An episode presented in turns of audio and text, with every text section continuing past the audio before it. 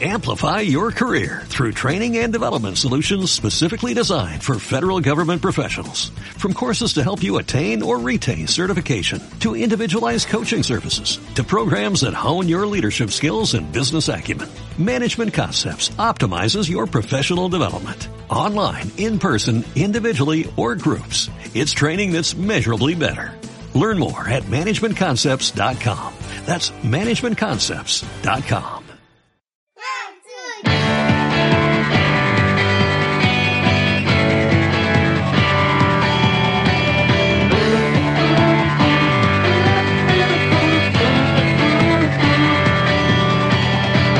Hola y bienvenidos a Cómo conocía vuestras series. Nosotros somos Isaac Almendros y Coral Ferrero. Hola chicos, voy a hacer el podcast en ASMR. Sí, por favor.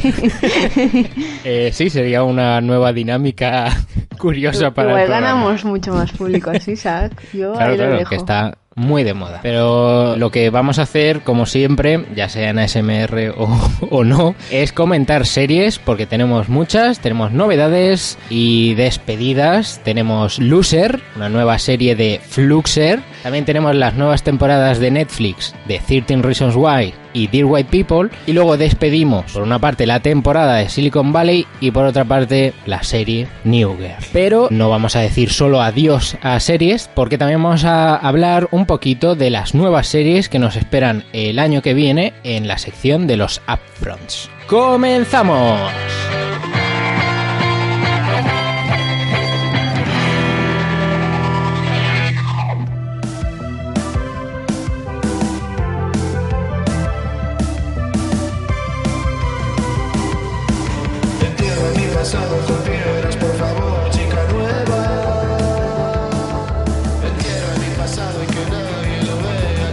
Empezamos el repaso a las series de esta semana con un estreno, una nueva serie que nos trae la plataforma de A3 Media Fluxer y se trata de Loser, la serie protagonizada, escrita y creada Y por Esti Quesada, más conocida como Soy una pringada.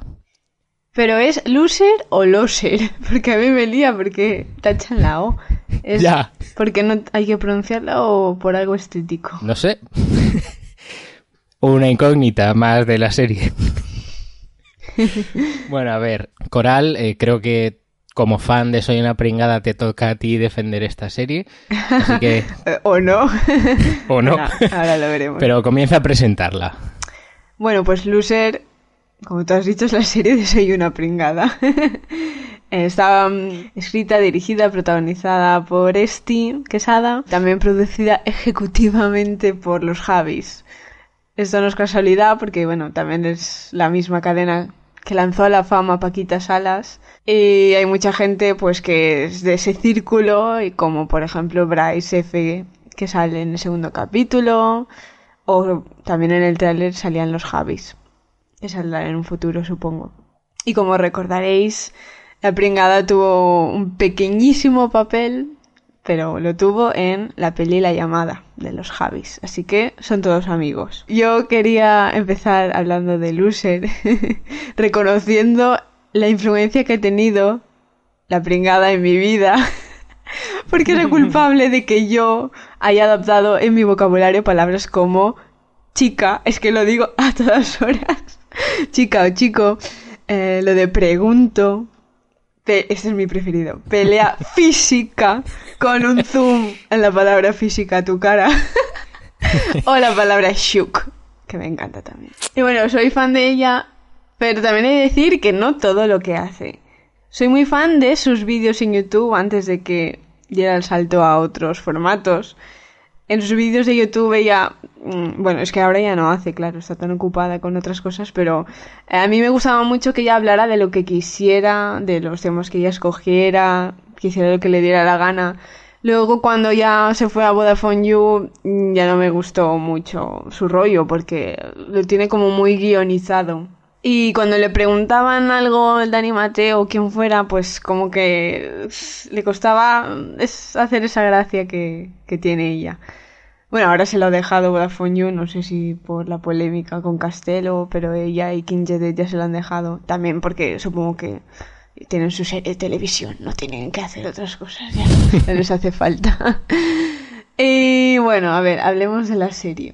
La serie simplemente pues habla un poco de las aventuras y desventuras de, de Esti y sus amigos, que son sus amigos de verdad también, King Jedet y el tal Milo, que bueno, no estaba yo muy familiarizada con él, pero básicamente es como ella. Empezamos la serie un poco rara, porque rara y, y original, porque en la vida se me hubiera ocurrido que la pringada tuviera una cita con Gisela de OT. Bueno, no Gisela, eh, interpreta un papel, un papel de básica. Pero que, no sé, me hizo mucha gracia. Pero he de decir que la serie es un, no sé, es un poco demasiado rara. Eh, creo que un componente que llama la atención es que no actúan bien. Pero también Vaya. al mismo tiempo, como que lo especial es que actúen tan mal. De todas formas, es que la pringada, mm, incluso en sus apariciones en televisión o algo así, se expresa de esa manera. Pero el Milo, eh, esta persona, como que no está actuando nada bien. Sí, de hecho, a veces hasta se nota como, no sé si está autodoblado, porque Sí. hay veces, o sea, sí, me, mm, hay diálogos que me chirrían un poco. Eh, luego como que se estabiliza la cosa, pero siempre el primer diálogo que tiene me da la sensación de que está doblado. No sé, no sé si es real o no, pero me ha pasado en los dos capítulos en la primera frase que dice. No, igual es el sonido que está raro. Bueno, no sé. Sí que decir que King Jedet sí que me ha parecido que actúa súper bien, súper bien. Encima, el acento es argentino y todo, genial. Y bueno, me parece que también es un poco como en los vídeos de YouTube de ella, sobre todo en, en las escenas que hace como confesionarios, que no sé cómo decirle, esa especie de escenas, que mira a cámara y, y habla de sus pensamientos. Y también me recuerda mucho a sus vídeos cuando explica tramas de películas que a ella le encantan. Por ejemplo, con Welcome to the Dollhouse, que ella ya la ha explicado anteriormente en sus vídeos, pero se la ha vuelto a explicar a Gisela. Pues eso me gusta porque como que es algo muy idiosincrático. Y me gusta que lo mantenga porque es su espíritu. Y también yo he de decir que no sé, que yo también viví mogollón ese momento que ella explica de Welcome to the Dollhouse y me hace mucha gracia porque es como, sí, toda la razón. Eh, Yo también tengo que decir que sí que estoy de acuerdo con eso, con lo de que es un poco rara la serie. Mm, También lo de las actuaciones estoy de acuerdo, aunque por ejemplo en ella sí que es como, bueno, ya asumimos que hablas así y todo eso. Pero lo que has dicho de los confesionarios, eso es una de las cosas que me ha saltado un poquito. Porque la serie empieza eh, sin, sin esos eh, planos a cámara hablando sobre las cosas y hasta ya a mitad de la cita o así no aparecen. Entonces no me lo... No me, conforme, bueno, pues eso, los primeros minutos no había salido en ningún momento, entonces no me imaginaba que iba a salir eso. Y, y me ha parecido como un recurso que ya lo hemos visto muchas veces y que funciona bien en muchas series, pero que me ha parecido como, bueno, igual no era necesario otra vez este recurso, además no aporta casi nada, excepto en el segundo capítulo con lo de es puta, que lo repite un mogollón de veces y ahí sí que hace gracia. Y claro, eso no lo puedes hacer si no es con ese recurso. Pero bueno, es verdad, a mí al principio sí que me ha gustado mucho eh, con todo lo de SJK. Ah, sí, y- fue muy buena. Que está súper guay porque Porque sale. eh, la serie la produce, sí, bueno, sí, también sale Víctor Elías y la serie la produce Globo Media, que es la misma productora de Los Serrano y, bueno, y de SJK eh, eh, a nivel musical. Y entonces, no sé, eso me hace bastante gracia, pero... Y entonces el capítulo empieza bastante bien y conforme va avanzando mm, va degenerando y el final me parece horrible. Que poner esa escena al principio es poner el listón muy alto. que ¿Cómo terminaba? Que no me acuerdo. Con la paliza Ah, a. Gisela. Pero te- horrible a nivel de guion, horrible a nivel de personal. De pobre Gisela, no le pegues una paliza. No, no, a nivel de guion, de que me ha parecido súper ya, extraño. yo es que creía que se lo estaba O sea, imaginando. Sí, y además que tiene como dos veces la misma conversación con Milo. O sea, habla por teléfono con él en el baño y sale, ve a Gisela, Ya. vuelve a entrar y tienen exactamente Mm, el sí, mismo diálogo. Y, y no sé, me ha parecido como, bueno, eh, invéntate otra cosa diferente si vas a hacer otra llamada, pero bueno, que es eso, no sé, que me parece que va De degenerando. Milo, mucho. yo decir que no entiendo en la mitad de lo que dice. No por las palabras, sino porque no pronuncia bien, creo que no. No entiendo bien Hmm. muchas de las cosas por eso. Sí, yo lo de Víctor Elías, que también estaba pensando que Víctor Elías salió en la llamada un poquito, salió Hmm. aquí un poquito, en Paquita Salas creo que también salió un poquito. Porque los no quiere trabajar, los Javis no quieren contratarlo para algo más de tres minutos, o es que él... Jo, a mí me gustaría verlo en algo más largo. Y luego no es el único cameo que tenemos de los Serrano, porque también en el segundo capítulo sale la amiga de Tete, ¡Ostras! la hermana de ¿No lo ha reconocido quién Eh, era? nada. De eh, una de las, bueno, casi extras, sí, de la Mira terapia. cuánto tiempo esa chica. Otras referencias que, bueno, creo que ya lo ha dicho por Twitter y que es bastante obvia. Ella es súper fan, como yo, de la serie My Mad Fat Diary. Siempre lo ha dicho. Y creo que el personaje del hijo de José Coronado, Nicolás, que es el chico ahí perfecto que sale al final del segundo capítulo. Hemos pasado ya al segundo, perdón. Pues eh, yo he de decir, o sea, es eso, el típico chico perfecto, guapo, que le gusta de Smith, que tiene humor negro, de beber lejía y esas cosas. Eh, y le dice, mm, ¿qué, ¿qué tal si la próxima vez no, no nos vemos de casualidad? Si te llega a decir eso, Gisela, le vuelves a pegar una paliza, porque eso es súper básico, no me digas que no. Entonces me ha chocado, es como, eso, eso... Porque le dice él, pero le dice cualquier otro y, y se le echa, te, le- te echas encima. Porque es que es la típica frase Sí, de Mr. Wonderful, bueno. que ella odia.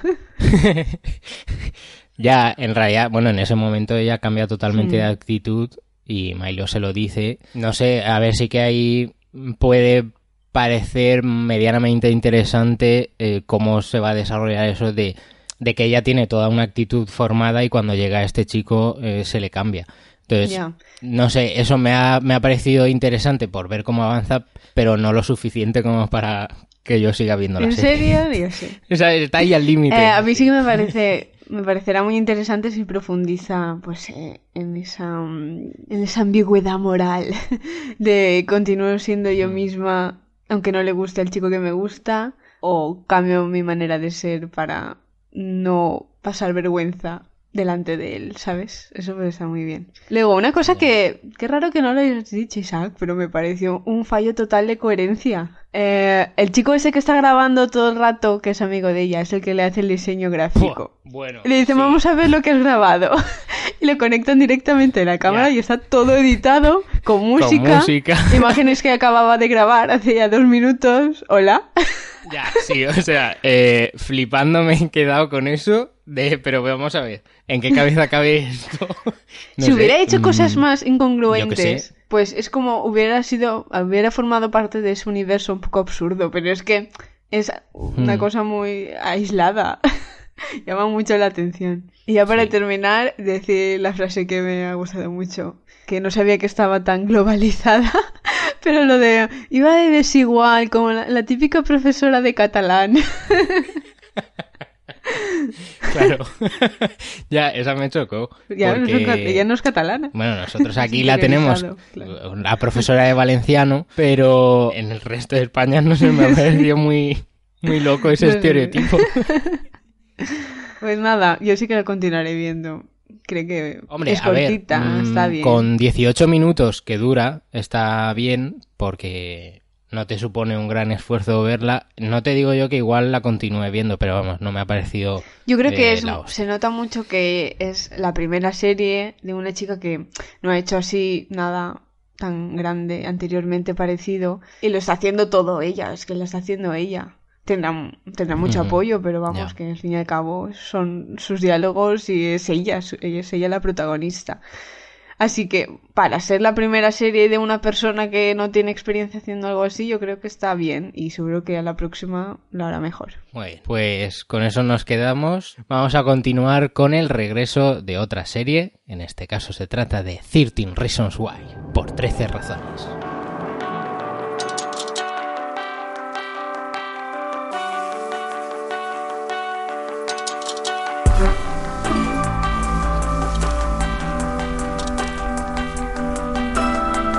Ha llegado el momento de hablar de un regreso muy muy esperado. Se trata de una serie a la que le teníamos mucho cariño y se trata de Pretty Little Liars que ha vuelto en forma de segunda temporada de 13 Reasons Why. De aquí era todo ironía. O sea, mucha ironía hasta que has dicho Pretty Little Liars. Bueno, todo es ironía en realidad. Sí, es que es eso, ha vuelto 13 Reasons Why con una segunda temporada que nos dejó así un poco eh, locos porque la historia ya estaba contada. Es que era, ¿por qué? ¿Por qué? ¿Por qué tenéis que volver? Claro. Nadie os lo ha pedido. Entonces, vale, continuó la serie con esto de que, claro, esto fue el año pasado, cuando Netflix todavía no sabía lo que era cancelar una serie en la primera temporada. Ahora ya ha aprendido. Igual se lo está tomando muy en serio lo de cancelar series en las primeras temporadas, pero bueno, la cosa era cómo va a continuar esta serie ahora que las 13 cintas ya están, ya se ha contado por qué se suicidó Hannah y bueno, pues eso, cómo va a continuar. Entonces, ¿por qué digo que ha vuelto Pretty Little Liars? Porque me da la sensación de que es eso, es una serie adolescente al que, bueno, le has quitado la única parte más seria que tenía, bueno, no se la ha quitado del todo, sigue estando ahí de fondo, y has introducido el componente de que te dejan pistas y amenazas en las taquillas del instituto, en la puerta de tu casa, no sé qué, y es como el misterio de quién está mandando estos mensajes. Pues esos mensajes los está mandando a allá donde esté. Menos A. A ver, no- me parece que tiene menos enganche que la primera temporada y que, bueno, pf, sí, te pica un poco la curiosidad de saber quién será quien esté mandando estos mensajes, pero, es que no engancha tanto como, como la primera temporada, creo yo, vamos, no sé a ti qué te parece. Em, a ver, ¿cómo digo esto de forma suave? me parece una mierda la primera temporada y me está pareciendo una mierda esta segunda. Eh, no tanto esta segunda porque solo he visto un capítulo y no pienso ver más. ¡Toma! En serio, es que, es que ay, ay, mira, eh, me pongo a llorar de lo, de lo mal que me parece esta serie. No, a ver, es que me parece una serie mala, o sea, es que un guion flojo, malo, que no aporta nada a la sociedad. El chico protagonista le pegaría una bofetada. En plan, ¡espabila! Porque no puede tener esa cara de tonto. Y, y luego pasan cosas que no entiendo. O sea, no, no creo que puedan englobarse dentro de lo que es la lógica humana. Y luego yo tengo dudas como, también, ¿es la serie mala y además yo soy tonta? ¿O, o solo que la serie es mala y yo no me entero? Porque, ¿por qué todo el mundo sabe que el idiota, bueno, por decir una palabra, pero el Bryce este violó a Jessica y ellos actúan como si nada? ¿Qué sabe quién? Ya. ¿Por qué el Bryce le dice a Jessica que si van a tomar su café y ella le dice que sí? Es que no, las personas no actúan así, eso no es un comportamiento humano. Ya, no sé, sí, eso es bastante raro. Claro, es verdad, no sé hasta qué punto todo el mundo sabe eh, lo que ha hecho Bryce. Odio. No lo sé, no lo sé.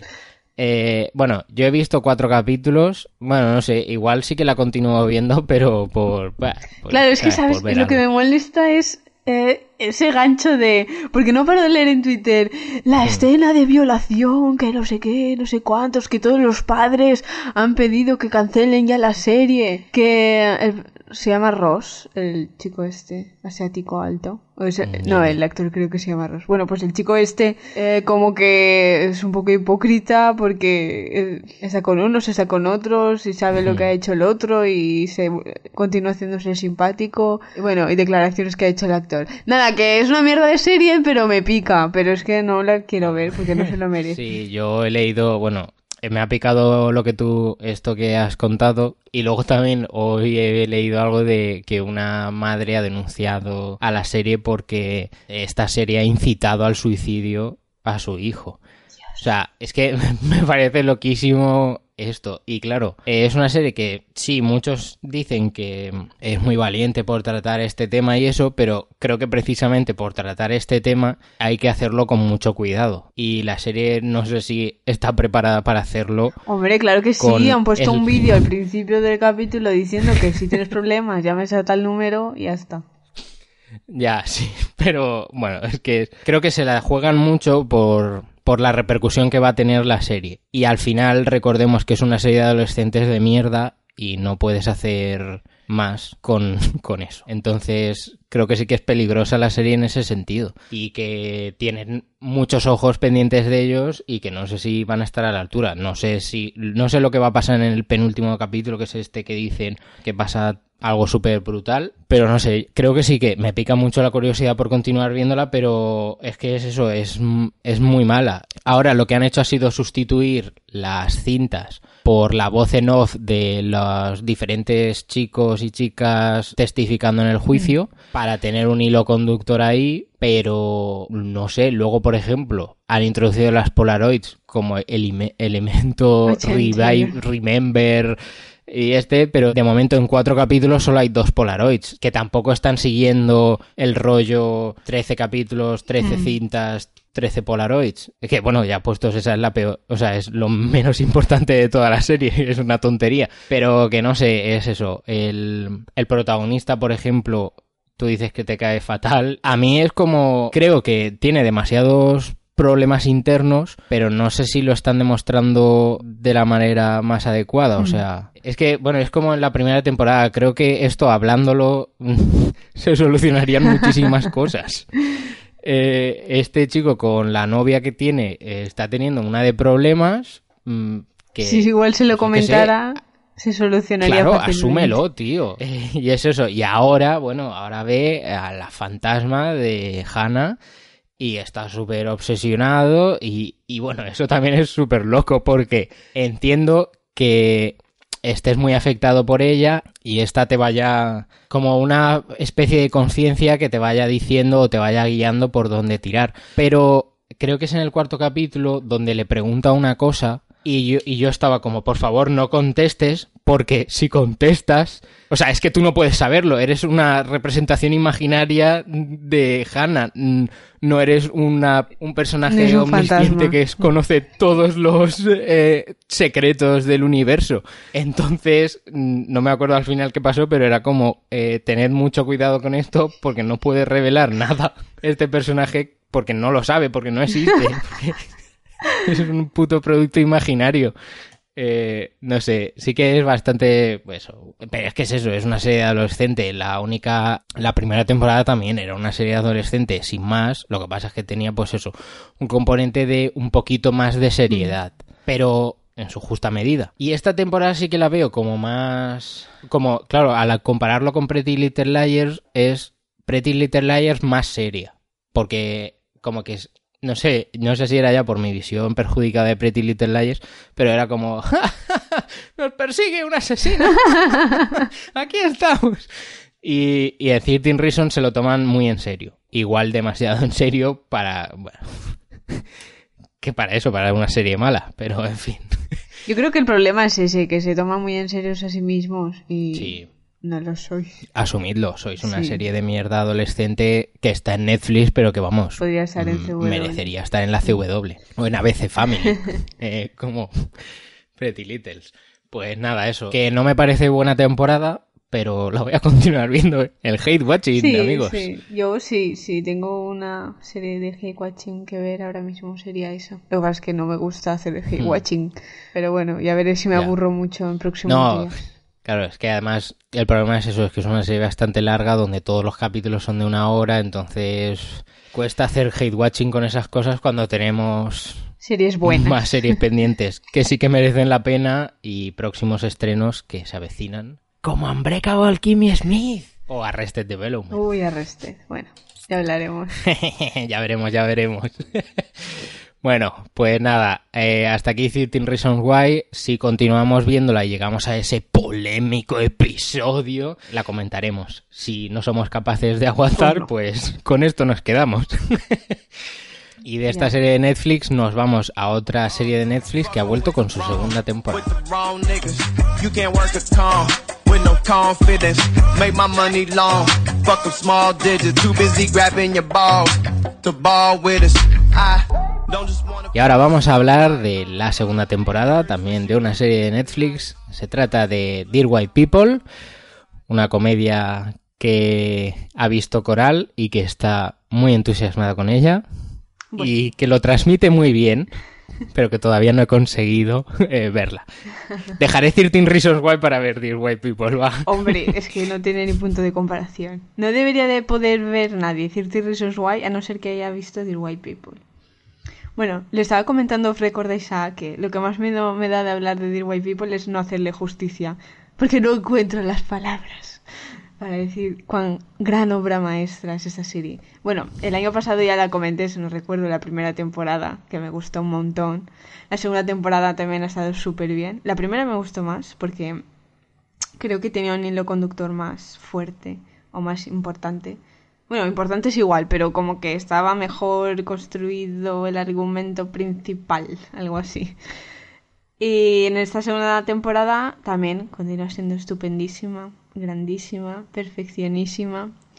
Yo siempre digo, bueno, siempre, he dicho desde que veo esta serie que para mí es mm, como si plasmaras la palabra empatía en un formato audiovisual.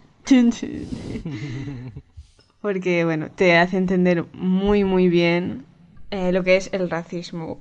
No sé si recordáis de qué va a decir White People, pero bueno, la historia está centrada en un grupo de estudiantes negros que viven en una... Bueno, están estudiando en una universidad que sería... es, es inventada, pero pertenecería a la Ivy League, que es Winchester, como que es una universidad súper importante. Los estudiantes viven en diversos campus. Entonces, en el campus de Armstrong Parker es donde se concentran la mayoría de los estudiantes negros y podemos decir que es como un campus pues hecho para ellos. Bueno, me enrollo. Esa temporada. Esta temporada empieza donde acaba la anterior, lo que está muy bien. Porque el final de la primera temporada fue sí muy movidito. Tuvimos que Troy rompía con el cristal de la universidad para poder entrar. Luego Lionel desenmascaraba la intención de los magnates de la universidad de querer em, hacer el campus mixto con blancos y negros, que es lo que acaba pasando. Al final hay blancos que van a vivir al campus. Y también tenemos todo el lío de Sam, que cuando empieza esta temporada hay, tiene un hater en Twitter, un supremacista blanco, que bueno, le está haciendo la vida un poco imposible. Esto básicamente es esta temporada. Luego una cosa que, si no recuerdo mal, no había en la primera, es que al principio de cada capítulo, la preciosa voz de Giancarlo Esposito, que continúa siendo el narrador, nos explica un poco la historia, un trozo de la historia de Armstrong Parker, cómo se formó la universidad, las sociedades secretas que tienen mucha importancia esta temporada. Y cada capítulo, como en la primera temporada, también está centrado en un personaje entonces está la historia que cuenta al principio está bastante relacionada con la trama de ese personaje en ese capítulo. También lo que me continuó fascinando, aunque creo que en la primera temporada se notaba más, era que en realidad en la, en la temporada pasan hay muy poco espacio de tiempo, o sea, pasan como mucho dos semanas, creo yo, incluso puede ser que días. Entonces, en un capítulo le pasa a un personaje y sale de fondo a otros personajes, y en el siguiente que se centra en esos personajes que salían de fondo, ves un poco lo que ha sido su vida en ese mismo espacio de tiempo. No sé si me he explicado bien. Pero vamos, que muchos capítulos es como el mismo día visto desde diferentes puntos de vista de sus personajes. Vale, pues paso ya a analizar más esta, temporada. Eh, para mí esta temporada tiene dos capítulos que me han parecido extraordinarios. Uno de ellos ha sido el de Coco, especialmente el final, porque si ya nos mostraba Dear White People la empatía que podías tener sobre las personas negras, el racismo que sufren, en este es que me ha encantado cómo ha tratado el aborto. O sea, Coco, spoiler, se queda embarazada y no sabe si abortar o no. Y en un pedazo de escena, es que, Oscar, Oscar, ni siquiera Emi. ella va a abortar con su amiga Kelsey, que para mí es un descubrimiento esa temporada. Kelsey, en la primera temporada salió muy de fondo, pero es que eh, es un personaje brutal, yo quiero que salga mucho más. Pues eh, va a la clínica para abortar. Y en el último momento no sabe si hacerlo o no, llaman su nombre y se, y se va, como no quiere abortar y se va y ya descubrirá lo que le depara la vida con un hijo. Entonces hacen como un flashback al futuro 20 años y está el padre de la hija, a tener una hija y el padre es Troy. Y la hija entra a Winchester, ya tiene 18 años y va a empezar la universidad de Winchester. Y Coco le empieza a decir todo, todas las cosas increíbles que va a vivir en Winchester, que tendrá el futuro a sus pies, que conocerá a los mejores amigos de su vida.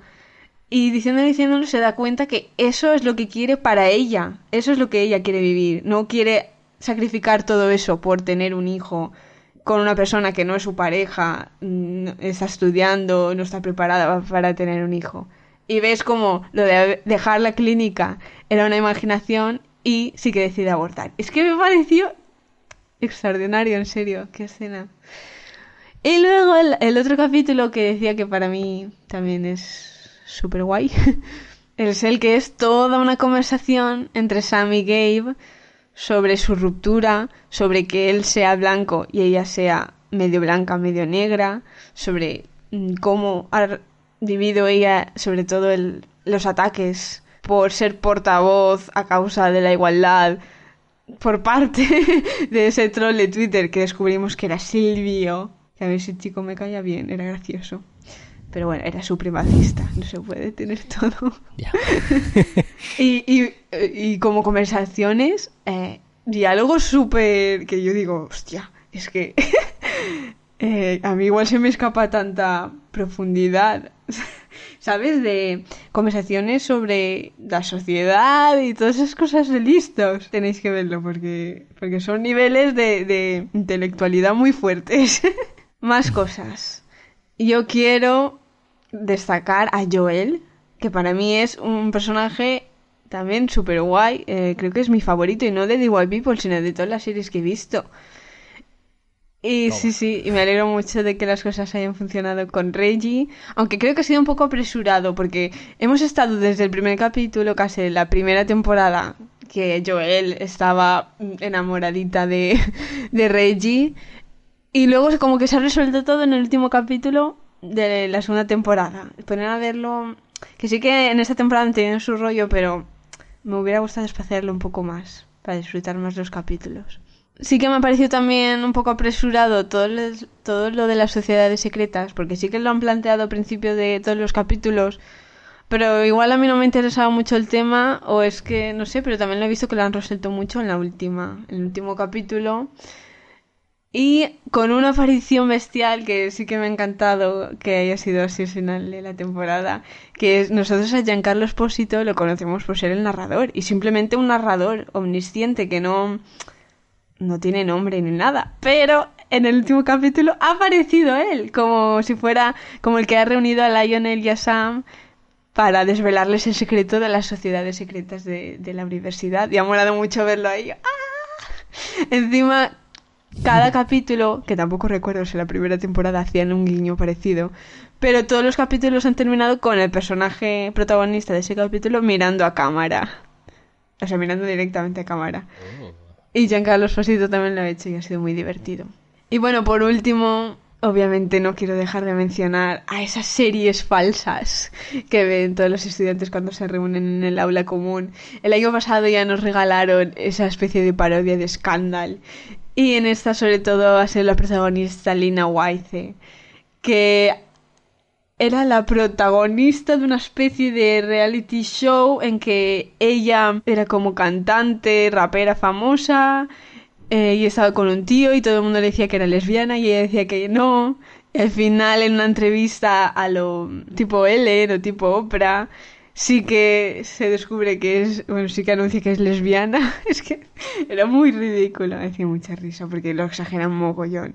Y también ese guiño de esos, esos debates políticos con Tyler James Williams y Tessa Thompson, que Tessa Thompson sí que sale en la universidad y todo el final, porque en la película original de The White People, Tessa Thompson hacía del papel de Sam y Tyler James Williams hacía el papel de Lionel. Entonces ha sido gracioso ver cómo ellos salían en otros papeles. Bueno, ya está. Perdón que me haya enrollado tanto, pero es que The White People es maravillosa. Es una de las mejores series que hay ahora mismo en emisión. Una de las mis cuatro series preferidas que se estrenaron el año pasado. Y a muerte con The White People. Solo espero que la renueven por una tercera temporada. Pues muchas gracias, Coral, por traernos Dear White People, que por eso, por lo que cuentas, tiene pinta de ser muy profunda, pero con Tiene- toques tiene todo, todo de tiene, comicidad. Y visualmente, para mí, perfecta. Como si lo hubiera dirigido de Wes Anderson. Pues ya está, eh, la serie perfecta.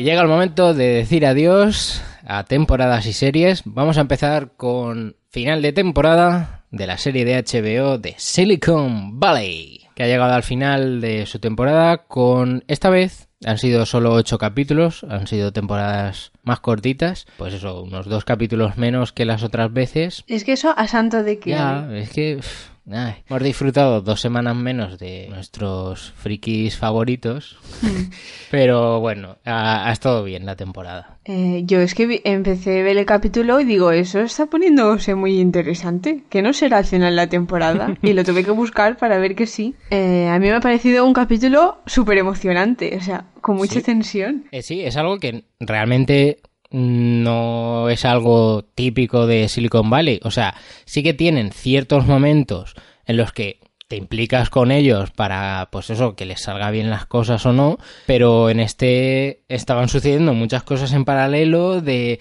tenemos que ir a buscar a esta persona, pero mientras el otro está negociando con este y era todo como un... mientras tanto los otros programando. o sea, que era como, que era todo muy eso, montaje paralelo, tensión. Sí, está- es que ha han salido guay. todos los personajes así más destacados de la serie. Estaban todos como metidos en esa negociación.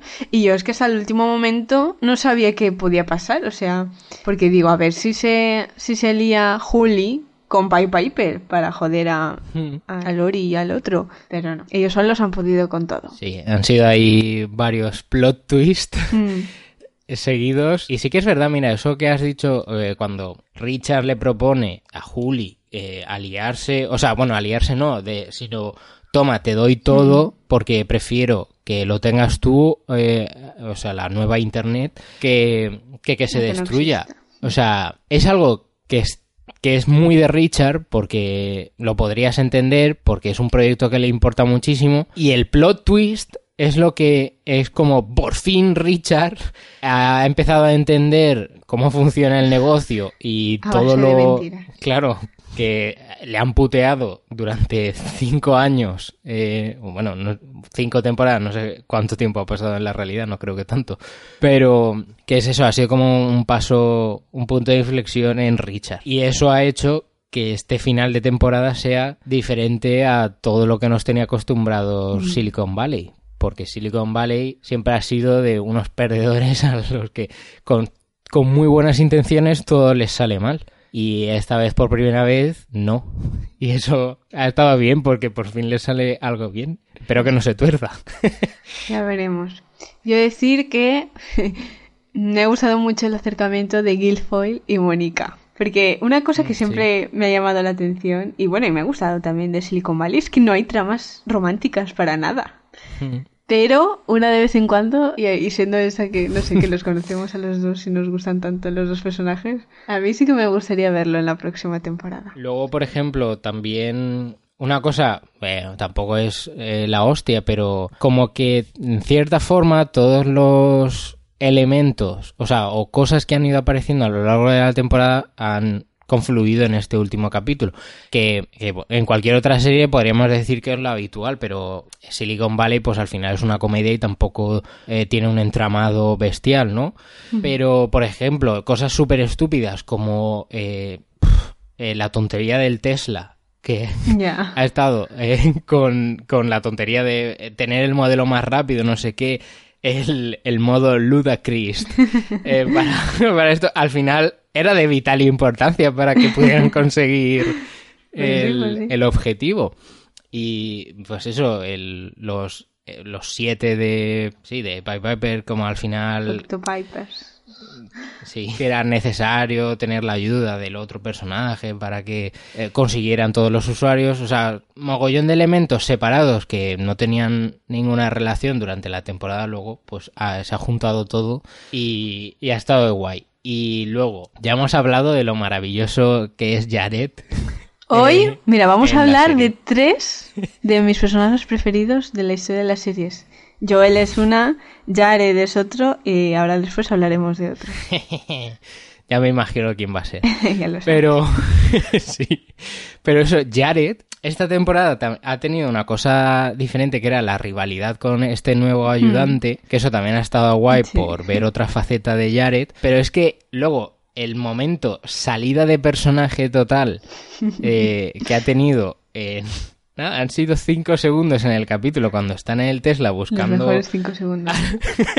al hombre este de la compañía de videojuegos, alguien le grita desde fuera del coche y entonces él rompe todo su papel de buena persona, tranquila, y no sé qué, y le, y le suelta el... How would you like to die today, motherfucker? Pero súper agresivo y súper así, explota de repente. Y es que, es que es eso, Jared es maravilloso, o sea, fabuloso. Y en general yo creo que todos los personajes tienen sus características ya súper bien claras y, y están muy bien integrados en la serie y como saben explotarlos perfectamente en base a cómo los han creado y, y está muy guay. Y no sé, es una serie con la que yo me divierto muchísimo. Es de las que te hace reírte mucho, o sea, con carcajadas. Y eso es muy de agradecer en una comedia. Que ya tiene Obviamente. cinco años. sí, sí, cinco temporadas. Así que, no sé, ha estado... yo Vamos, la sí, la visión global que tengo de la temporada ha sido muy positiva. Pero siempre es Mm, positiva. Es que yo no recuerdo nunca que haya tenido una temporada mala. Ya la pérdida de TJ No ha sido para tanto. creo que no, no ha sido para tanto, sí, o sea, era un personaje que estaba Mm. guay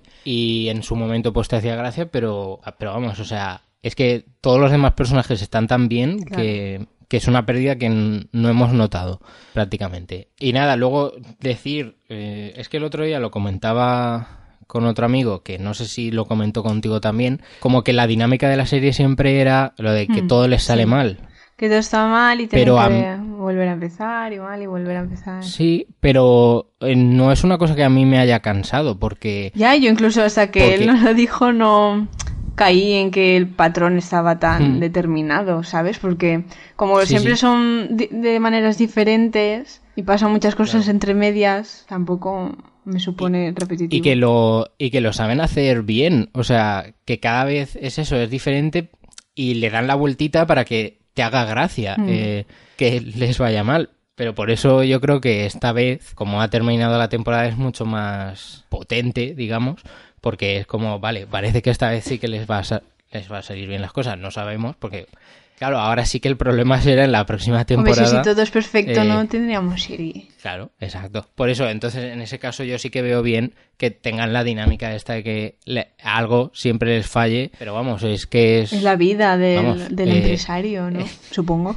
es la vida y es la vida en general, son los guiones, siempre tiene que haber un Claro. conflicto, entonces mm, para que todo evolucione.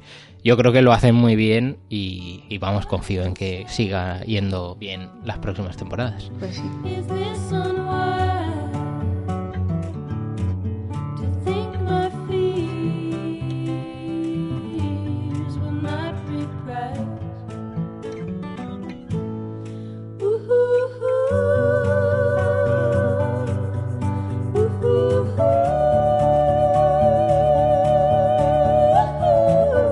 Llegamos a la última serie que tenemos que comentar, que es una despedida. Se trata del final de serie de New Girl.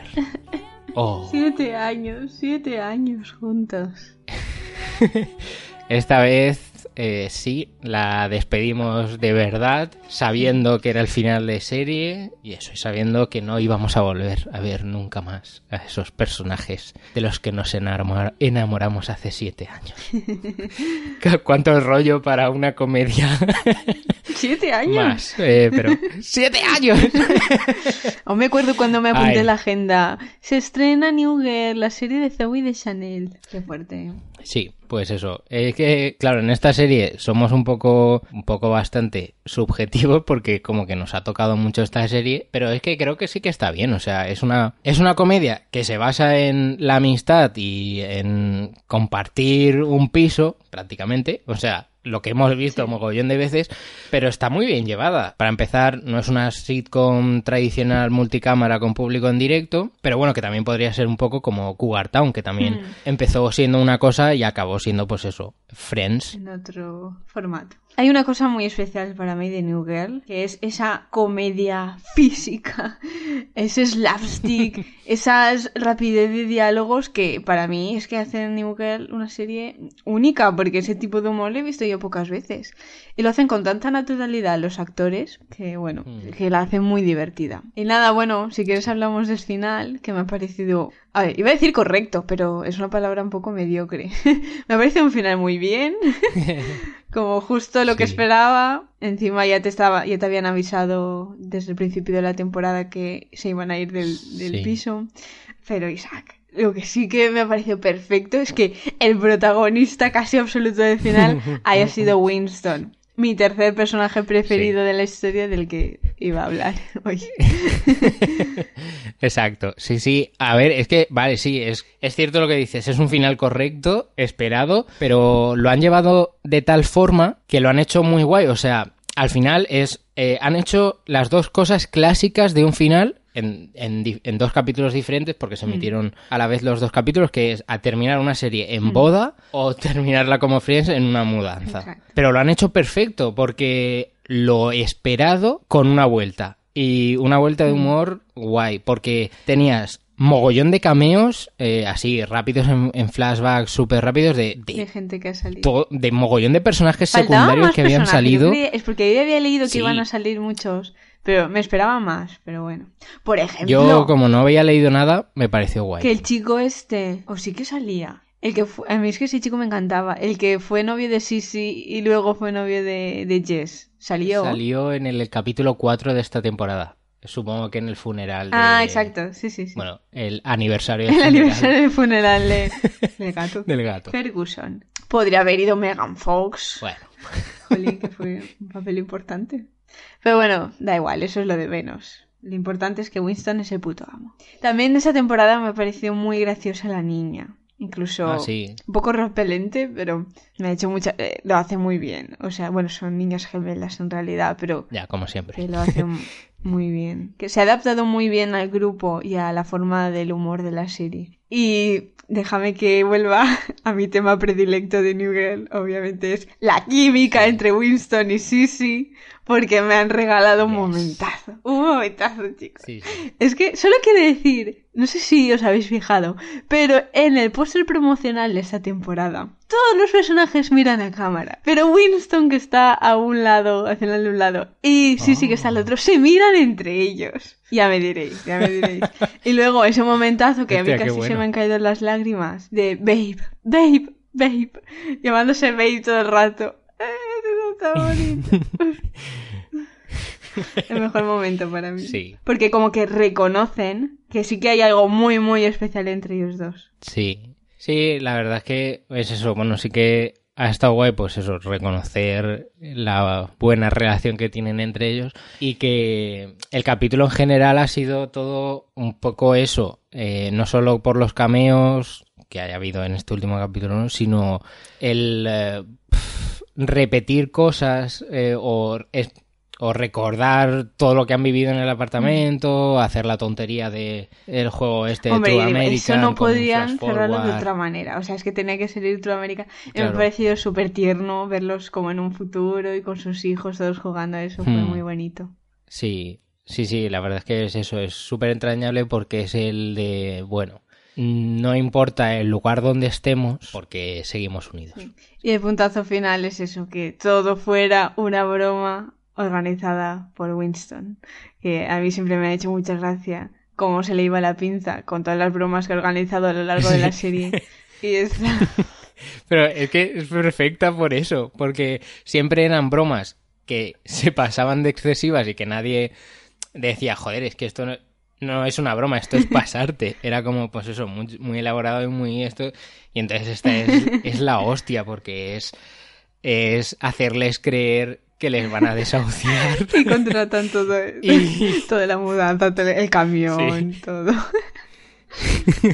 O sea, está guay. Y entonces es como, ya, bueno, ya que tenemos hecha la mudanza, pues vale, nos vamos. O sea, no, sí, está, está muy guay. Pues sí, me ha gustado mucho. Sí, han cogido todos los elementos que han hecho característica a la serie a lo largo de, lo- de los años, ya sea pues eso, con personajes, con acciones, con lo típico que tenían, la relación entre Nick y Smith, Y eh, Schmidt. como... Es que eh, Schmidt se pronuncia Smith.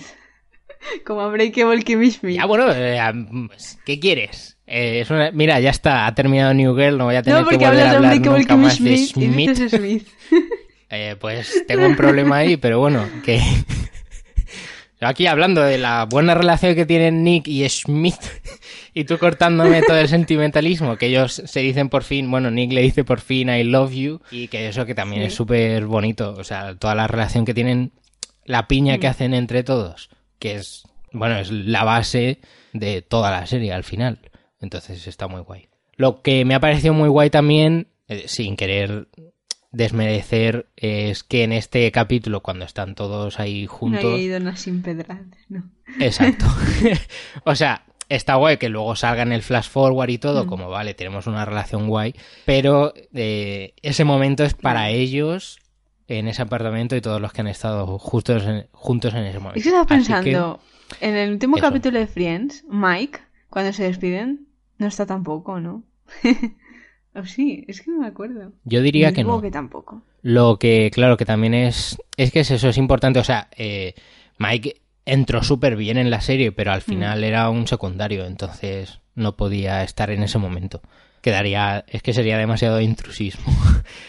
entonces lo, lo veo guay. Lo veo guay para los fans, para todo. Entonces, sí. Al final es eso, sí que tiene. Es un capítulo que bebe un poco de Friends, pero llevado a otro Mm, nivel totalmente distinto. Sí. Bueno. Pues nada, recordaremos con mucho cariño New Girl. Y ha tenido un buen recorrido en el que siempre se ha mantenido guay con sus idas y venidas entre Nick y Jess y todas las demás relaciones. Lo han llevado todo súper bien y vamos, y un final a la altura de la serie. Le echaremos de menos. Adiós. Y aunque nos despidamos de esta serie y del repaso extenso a todas estas series, siempre nos quedan unas poquitas más que comentar en la sección Series en un tweet.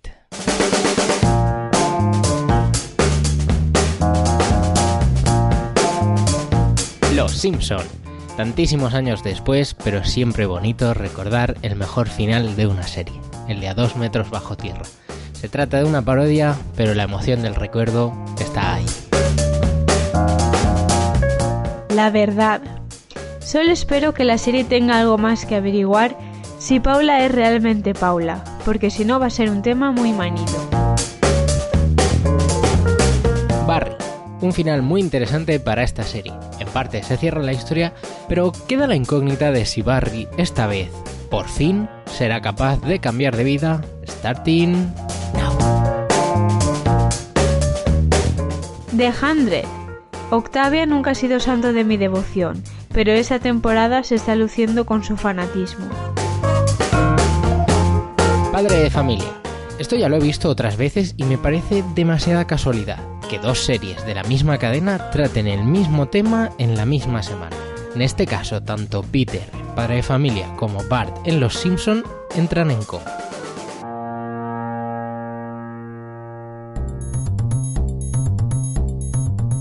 Y tras el repaso a las series en un tweet, nos vamos con las noticias serífilas de estas semanas. Empezamos con la ronda de renovaciones y cancelaciones. Lost in Space y The Rain renovadas por una segunda temporada en Netflix. Gotham renovada por Fox para una quinta y última temporada.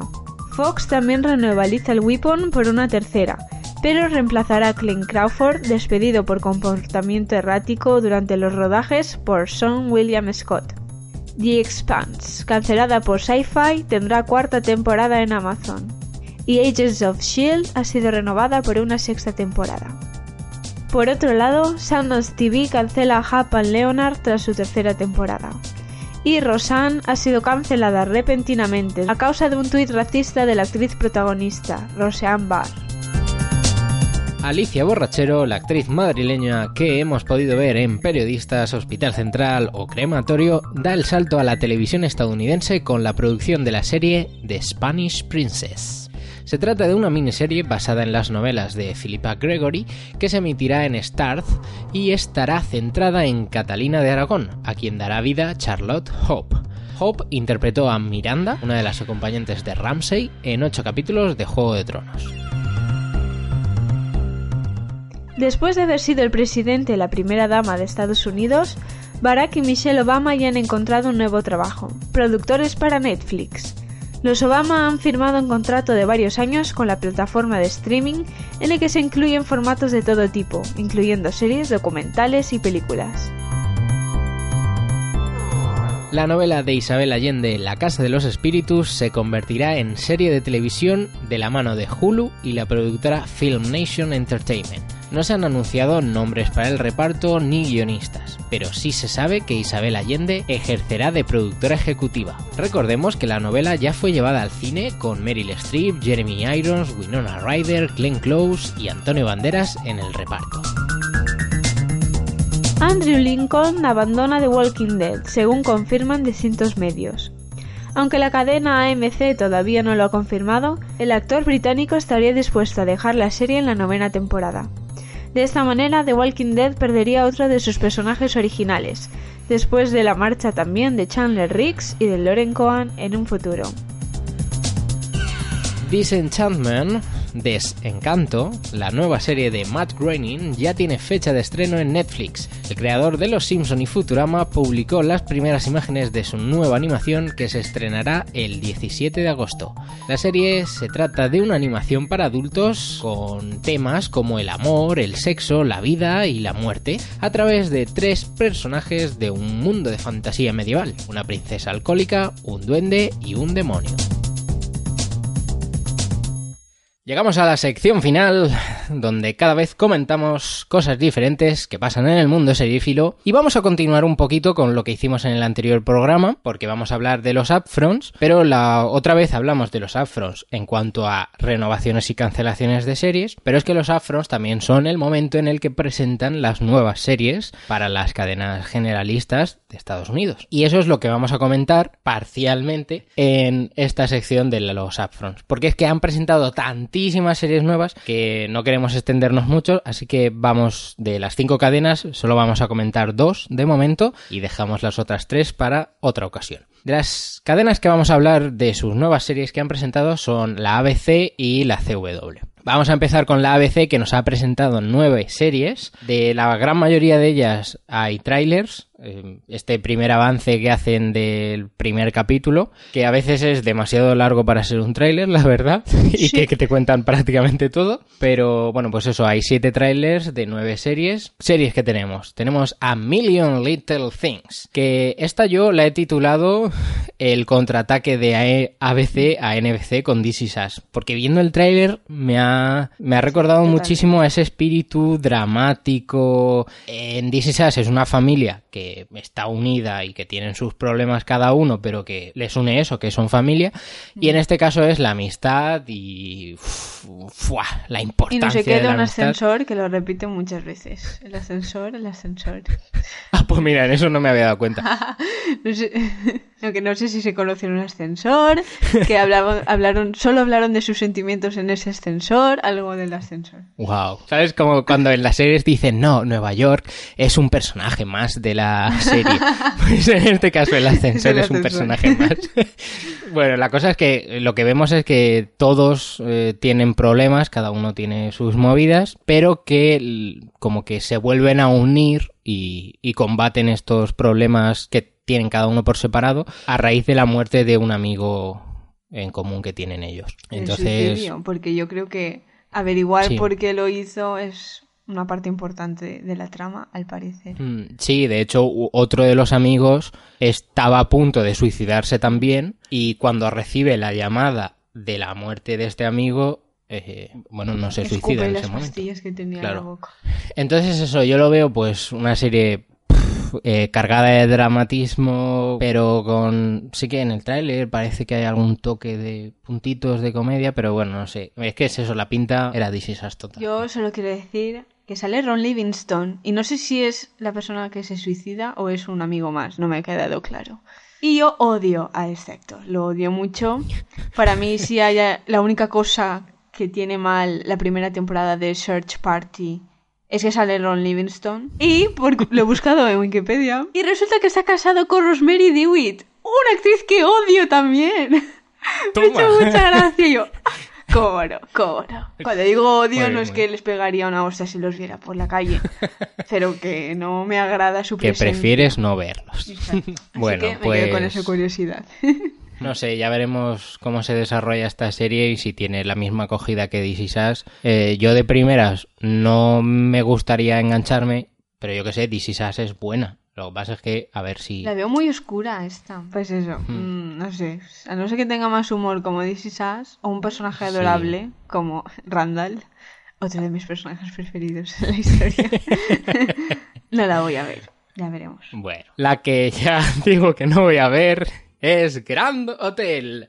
Una serie que eh, es de ABC, pero que yo creo que se podría colar perfectamente en la CW eh, ahora que tienen el, el revival este de, de Dynasty. Porque esto se supone que es la adaptación de la serie española Gran Hotel, pero o sea, no tiene absolutamente nada que ver. O sea, bueno, sí, que hay un hotel y una familia que lleva el hotel, pero, pero la pinta es totalmente diferente. Está ambientada en la actualidad, en Miami, y está producida por Eva Longoria, y sí que promete sexo, escándalos, secretos, pero, pero es eso, no parece para nada Gran Hotel. El cambio más drástico es ese, de que Gran Hotel estaba ambientada en, no sé si era los años 20 o muy antiguo, pero, pero era pues eso, como un paraje mucho más tranquilo, con cierta más seriedad, eh, pero esta es pues muy telenovela cutrecilla.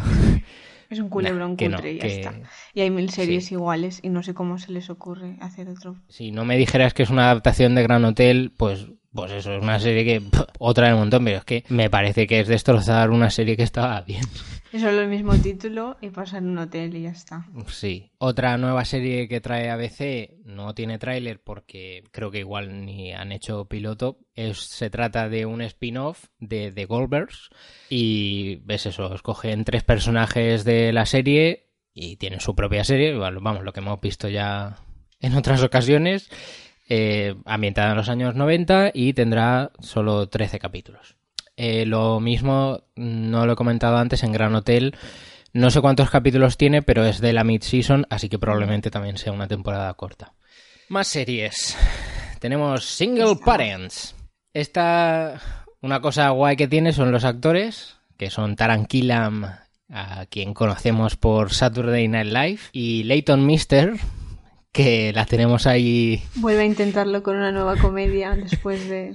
Esta que viajaba por el tiempo. Ah, sí, eh, Making History. Making o- History, sí. Sí, y Gossip Girl. Nada, la serie, como se entiende por el título, Single Parents, trata de un grupo de padres y madres solteros que están criando a sus hijos de 7 años. Y básicamente es, pues eso, una comedieta más que puede ser es eso, puede ser una comedia más del montón o depende de cómo se desarrolle y qué tipo de chistes metan, pues que igual tenga cierta gracia. Es la nueva Eh, Speechless. Claro, es que es eso. mm, yo no me acuerdo cuáles eran mis sensaciones en Speechless, pero es que justamente no sé si era en este tráiler o en otro que estaba pensando un momento. Speechless, por ejemplo, yo creo que igual si veo un tráiler mm, no me diría mucho y luego, claro, le das una oportunidad y Speechless mola mucho. El trailer de Speechless sí que me gustó mucho. Pero bueno, yo, que no me acuerdo. yo espero que yo espero ver Single Parents. Aparte de porque me parece un, un reparto muy guay. Mm. Sí que es la única que me ha podido hacer un poco más gracia. Sí, sí, es por lo menos no te da esa sensación de mierda como Gran Hotel o de de situaciones o chistes demasiado clasicones. O sea que una oportunidad sí que la puede tener y el gancho del cast siempre está ahí. Mm. Además que creo que se han hecho bastante amigos porque, claro, yo veía en el Instagram de, no sé si era de Taran Killam o de Leighton Mister que salía mucho la otra persona y yo que estarán haciendo estos juntos. Pues ahí está. Pues ya lo sé. Bueno, pues eh, otra serie que no tenemos tráiler y que, vamos, por mi parte ya te digo, no la voy a ver. Eh, se trata de Take Two, que es de los creadores de Castle, es un procedimental que al que, bueno, le han dado bueno, tanta confianza tiene en el proyecto que no ha pasado por la fase de pilotos, ha ido directamente a serie. Y esto me ha hecho muchísima gracia la sinopsis porque es una cosa que se comentó en el último Birra Series. Totalmente. Digo, me lo leí que era broma. sí. En el Birra Series hablaban de eh, cómo siempre tiene que haber eh, un policía y una persona, o bueno, una persona o otro elemento eh, que no sea policía, pero que le ayuda a resolver crímenes. Exacto. Y esta serie, que se llama Take Two, pues trata de una actriz que interpretó a una policía en una serie, o en. Sí, supongo que en una serie, y, y que tras salir de rehabilitación y gracias a los conocimientos adquiridos en el rodaje de esa serie, forma pareja con un investigador privado real. Eh, vamos a ver. ¿De verdad los conocimientos adquiridos en una serie policíaca Pero esto es la serie esta... ¿cómo se llama? La de Roblox. Ah, sí, la del abogado. De Grinder, eso es de Grinder. Es igual, pero en vez de policía, era abogado. Pero bueno, Sí. aquí dices que es Rachel Wilson. Sí, eso, Eso pone. no, no, no lo había escuchado ni nada, qué fuerte. ¿Sabes? Pues igual, es que, joder, no te pueden poner a Leighton Mister, a Rachel Wilson, estas chicas que queremos y amamos. Porque es que voy a terminar viendo esta serie de mierda solo porque sale ella. Hombre, yo está siendo un procedimental, lo veo más difícil engancharme. A ver, si sale vestida guay, yo te digo que la veo. y siendo una actriz, seguro que. O sea, que vestirá guay y no en plan policía. Vale, vale. bueno, pues ya, ya lo averiguaremos, ya lo averiguaremos. Otra serie más que ha presentado ABC se trata de Fix. Es muy buena. ¿Sí? ¿Tú crees? Sí, sí. Bueno, a ver, eh, Marcia Clark, a quien conocemos por ser la abogada en el caso de OJ, coescribe y produce este drama legal. Fue la fiscal. ¿no? Ah, bueno, sí, la fiscal. la la, gente que no sabe se piensa que fue la abogada de OJ. No, no, Al vale, perdón, sí. Bueno, pues eso, que produce y coescribe esta serie que trata de Maya Travis, que es una abogada del distrito de Los Ángeles, que se retira tras perder el caso más importante de su carrera y vuelve cuando se entera que el asesino ha vuelto a atacar. Creo que también él me parece que es actor, el asesino, como que sí que tiene ciertos paralelismos con el caso de OJ de ser un personaje público y bueno, supongo que es eso, ahí está la parte de Marcia Clark metiendo cosas personales que ha vivido en, en esta serie. Pero el tráiler tiene una pinta un poco extraña, sí que parece... Parece guay, hay de uff, tensión, wow, qué caso más interesante. Pero luego hay un momento que me ha parecido que ha sido el momento en el que he dicho ni de coña veo esta serie, que es cuando llega la abogada y su pandilla y se enfrentan a las otras tres personas con las que están en contra, o bueno, no lo sé, tampoco es un Mac plano, Medina, tampoco dan mucho más contexto. Es el abogado de él, creo. Bueno, la cosa es que aparecen así, tres contra tres, y ella hace Miss Me, como Moriarty en Sherlock, pero eh, a lo patético. O sea, ha sido terrible ese momento. Es que le ha quitado toda la seriedad que tenía la serie en ese momento. A mí esta serie... Así que, no sé. Si decía que era muy buena es porque simplemente creo que Marcia Clark eh, ha quitado dos letras de su nombre, de Marcia a Maya, y todo lo demás, en vez de que si OJ Simpson asesinó a su mujer y luego eh, lo cogieron por secuestro y tal, este simplemente, en vez de secuestro, ha vuelto a matar. Pero es lo mismo, o sea, es que este- encima Mm, sí, es sí. un hombre negro, grande, calvo. Bueno, no sé si OJ tenía pelo Sí, sí. entonces, pero vamos, que es lo mismo. Es, es el caso de OJ, pero un poquito diferente y ya Sí, está. maquillado y ya está. O sea, pero sí, básicamente Mm. es eso. Entonces, no sé, no, no me ha dado muy buena sensación. A mí es que la chica protagonista, que era en todo esto que hemos dicho de policía más alguien, pues en el mentalista, pues la compañera del mentalista, la actriz.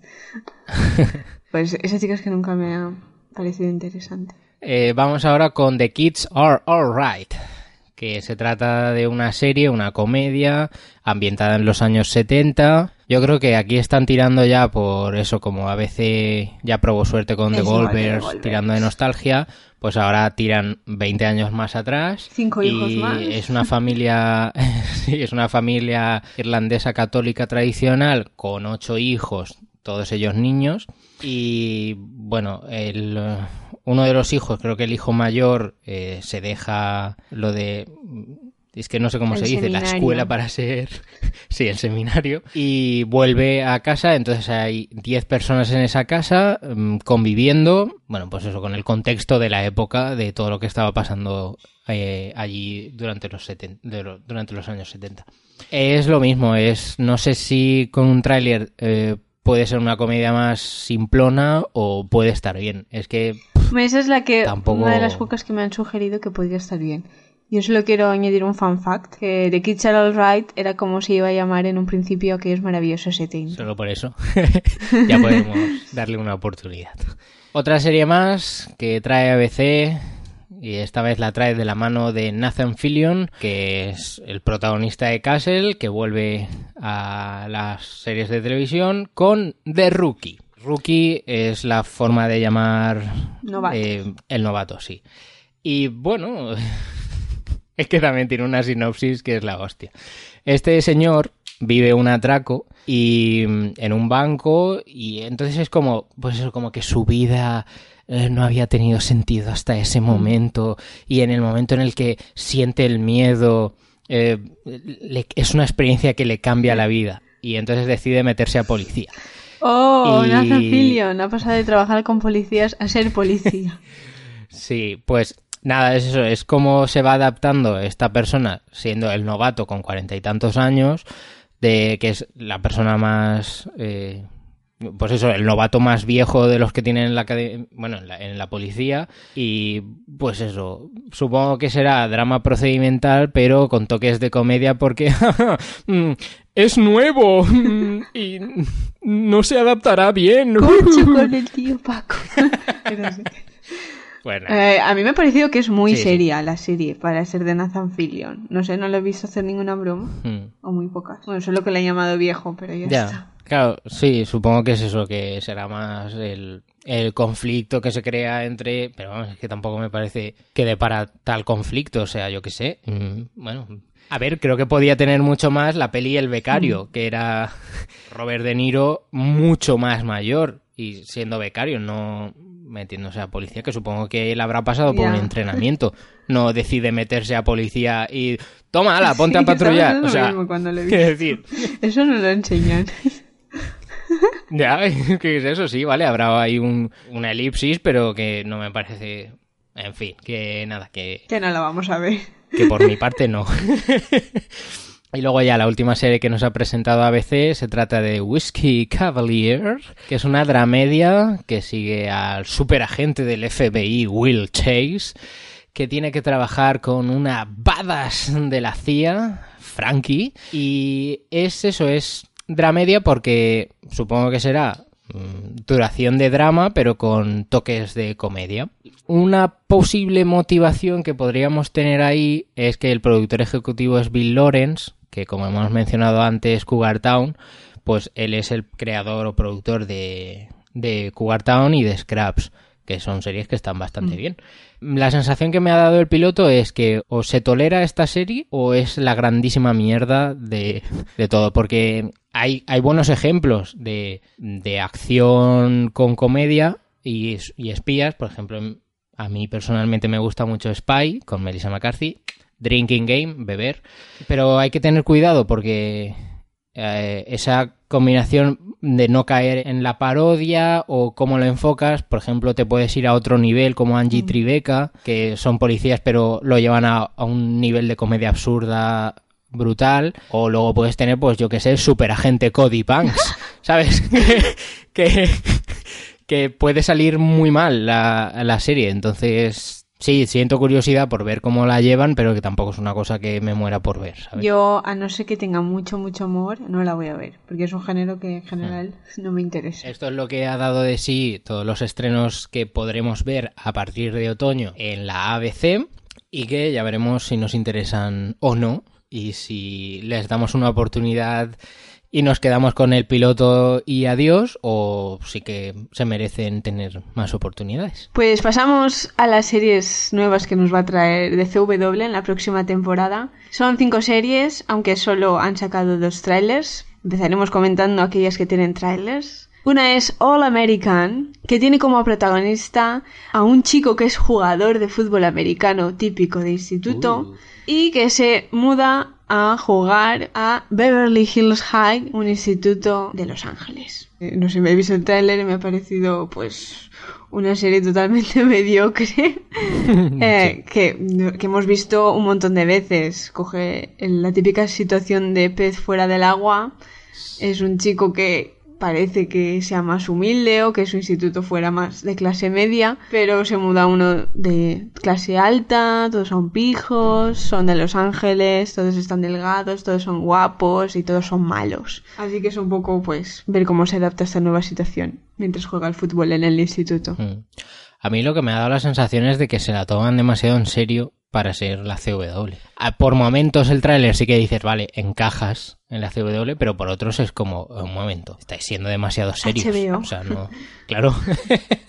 a ver, a ver, tranquilizaros. Y sale un chico de Teen Wolf que el chico tiene que ser muy majo, pero su personaje daba asco. Y me ha molestado también su presencia en el tráiler de esta, de All American. Bueno, pasamos a comentar una de las series más esperadas de la temporada. Estamos impacientes por ver el reboot de Embrujadas, de Charmed.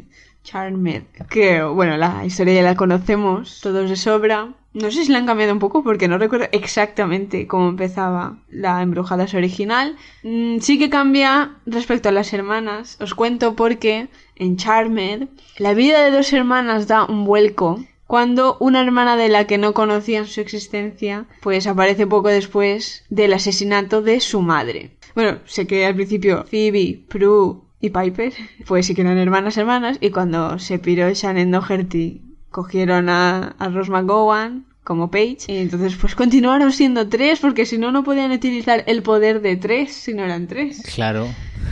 Sí, eh, es eso. Yo tampoco recuerdo cómo era el inicio total de la serie, pero esta da más la sensación de. Cogen la de que historia a como- partir de que Exacto, viene cuando una hermana aparece nueva. la hermana que no conocían. Y en vez de la muerte de la madre, pues eh, la desaparición de Shannon O'Doherty de la serie. Pues eso, aquí en vez de ser la letra inicial la P es la M y son Mel, Maggie y Macy.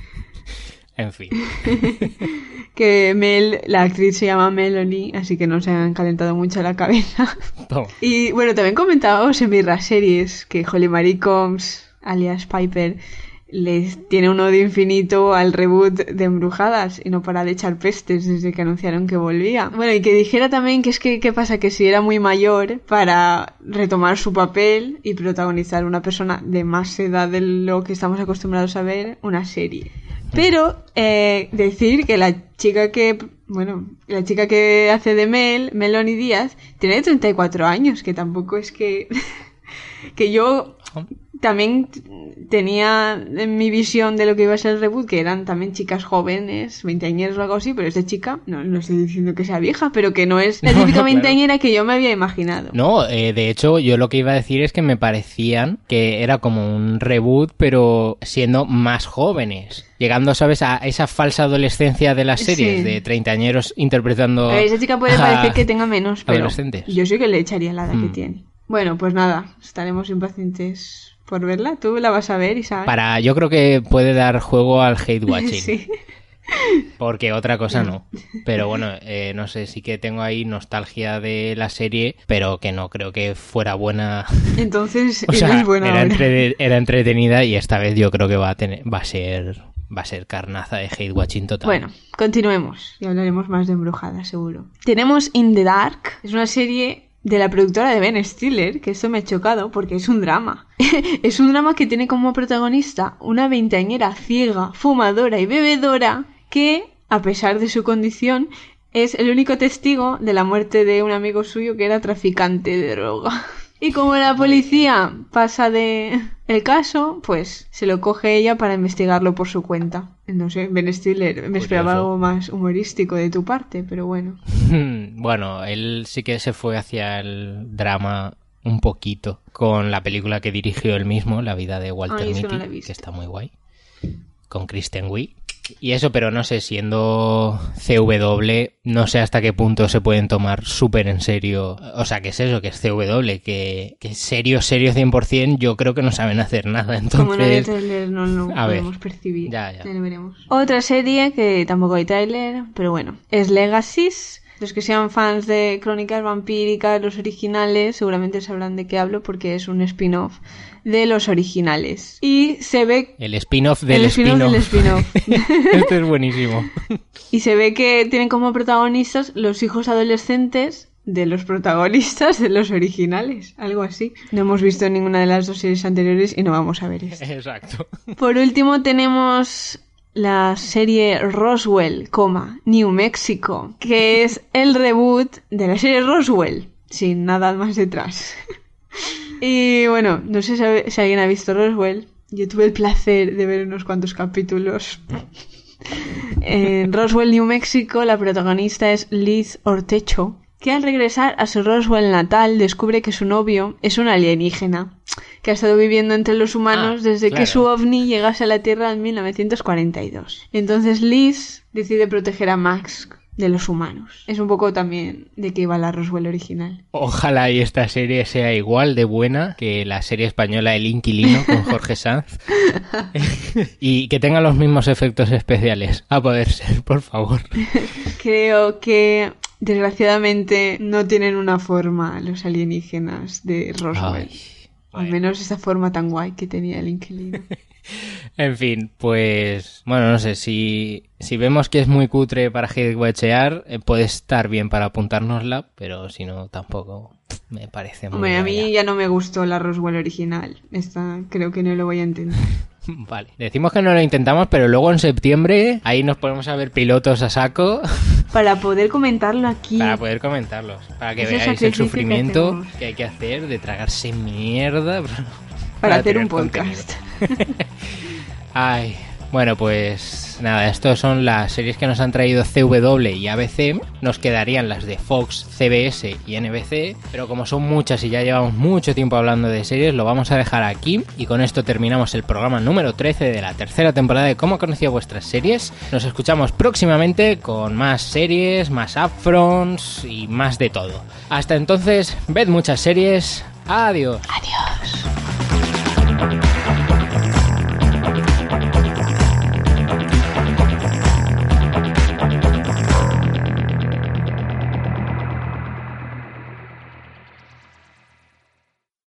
Amplify your career through training and development solutions specifically designed for federal government professionals. From courses to help you attain or retain certification, to individualized coaching services, to programs that hone your leadership skills and business acumen, Management Concepts optimizes your professional development. Online, in person, individually, or groups, it's training that's measurably better. Learn more at managementconcepts.com. That's managementconcepts.com.